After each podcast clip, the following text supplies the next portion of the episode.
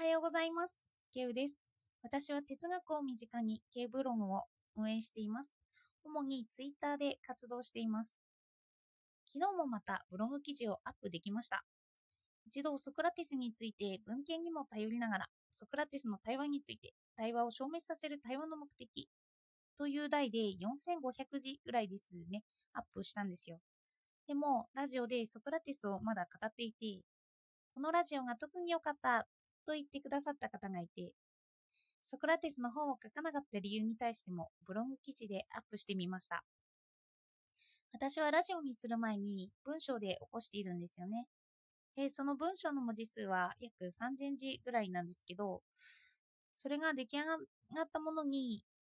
出来上がったものに対してそのくらいかなと思っていたら、ブログ記事は6000字近くですよね。そんなものに仕上がってしまいました。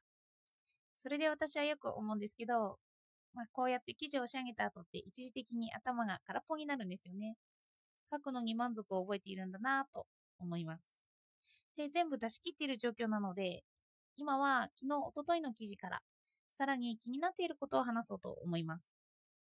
私はすぐに話を進めようとするタイプなので、次々と行きがちなんですけど、今日は振り返って気になることを話そうと思っています。ソクラテスが主治主義だったという話についてです。主、主に知と書いて主治主義ですね。どうかお付き合いください。哲学用語図鑑にもあるんですけど、ソクラテスって主治主義なんだとあるんです。知を最も重いものとして見る態度なんですけど、で、この主治主義を考えたときに、ソクラテスって何を一番重視しているんだってわからなくなったんです。それは知そのものが何を指すのかってことなんですよね。ソクラテスは知を自分の魂を磨くものであり、徳であり、よく生きるために身につけたいものであったり、イデアの早期だったり、ということを語っているんですよ。ソクラテスの知は文章とか本ではなくて対話から来ています。まずは知を起こさせる行為として他者と対話をして、そこから無知の知を生み出すんですよね。何か知ってるようでいて何も知らなかったという自覚、そういう知です。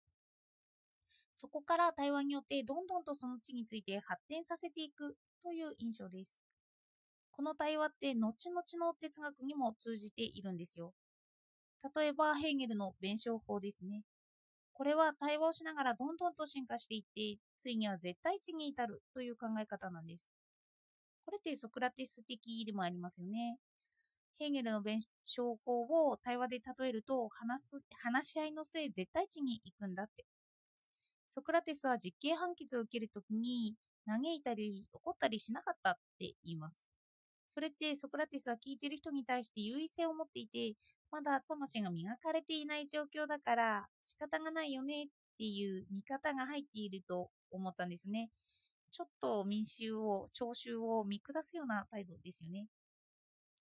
もしかするとその態度って人々が違和感を覚えた青少年の堕落に通じるものがあるのかもしれないって思ったんです。青少年の堕落というのはソクラテスが対話を通して選ぶっている人を謙虚な気持ちにさせるそういう方法を見て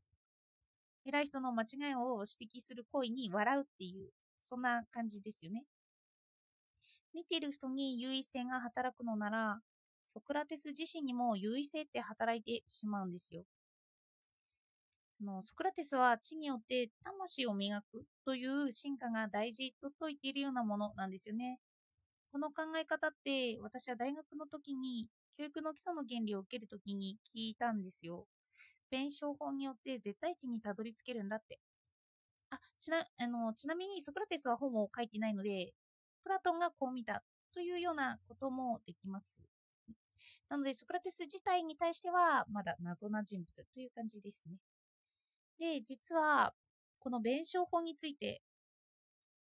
実は私はショペンハーワーが好きなんですよね。で、彼は何を説いたのかっていうと、弁証法が進化していると思うなんて馬鹿げていると言って、ヘーゲルを否定したんですよ。弁証法をして否定したんですよね。歴史は進化していないって。この歴史は進化して絶対値にたどり着くというゴールををなくすんですよ。いわゆるゴールをスタート地点と結びつけるような輪っかにするんです。の私は弁証法を勉強したときに、出地修行を通していったら、私は思り高ぶった人になるのかもしれないって思ったんです。だって魂をどんどん磨いていくから、私の魂って磨かれていてすごいよねっていうような態度になっちゃうんじゃないかなって。すると、無知の知を解いたソクラテスの態度には戻れなくなりますよね。もうだって私は知を磨いてきたんだからっていう、そういうような態度です。それで結局、ショーペンハワー、それを否定したショーペンハワーは何を説いたのかっていうと、芸術に行けって言うんですよ。またこっちもある意味でソクラテス的なんですよね。あの、芸術は言葉ではないですよね。あの語るとしても自分の内部対話ですよね。ショーペンハワーは仏教にも影響を受けているって言われています。仏教で悟りを開くには自分のおこがましさも自覚したりしますよね。仏教などについて私はまだ詳しくないので、また勉強していかなきゃいけないことになるんですけど、このソクラテスの態度を真似するだけでは、地にはたどり着けないんです。の無知の地にはたどり着かなくなるということですかね。ソクラテスの地には本当にいろんなものが詰まっています。ソクラテスは知イコール徳とも言っているので、現代の倫理を学ぶように進めているってことなんですよね。の現代を知らないと、現代の生き方がそこまでできないという感じですよね。で、現代の倫理で言えば、仏教的な態度で絶対値に到達するという考え方、そういうのは絶対値に到達するという考え方を否定していますよね。本当にソクラテスは哲学の層なんだなと思います。知という概念を持ち出すことで、それがずっと議論されるようになるんですよね。そしてよく哲学者の態度と哲学は違うよって言いますよね。人による解釈は様々なんですけど、ソクラテスが死刑判決を受けて何もど何も感じなかった。怒ったり悲しんだりしなかったということは、うん、ソクラテスの哲学と実際の行動に現れてきたのかな、現れてきたものが違ったということも言うことができてしまうんですよね。それは、あの裁判を見ていた人が判決を受けて悲しまなかったっていうところに普遍性をなくした知の普遍性をなくしているよというふうに見て思うかもしれないからです。あの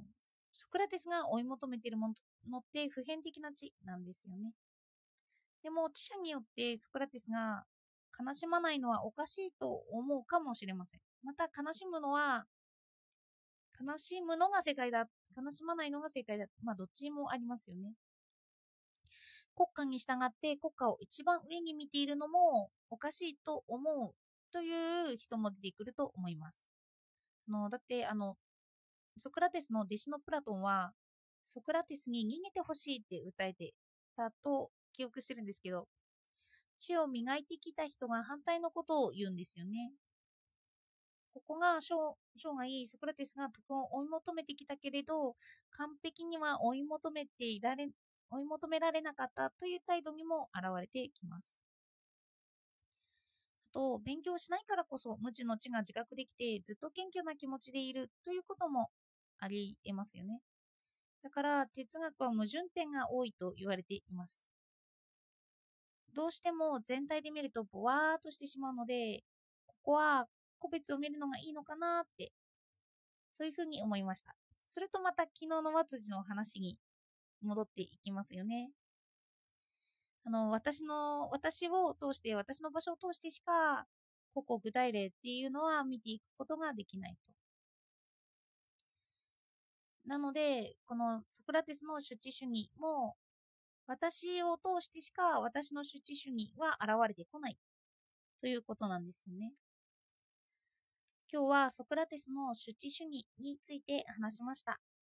未だに矛盾点は多そうですよね。では、聞いていただいてありがとうございました。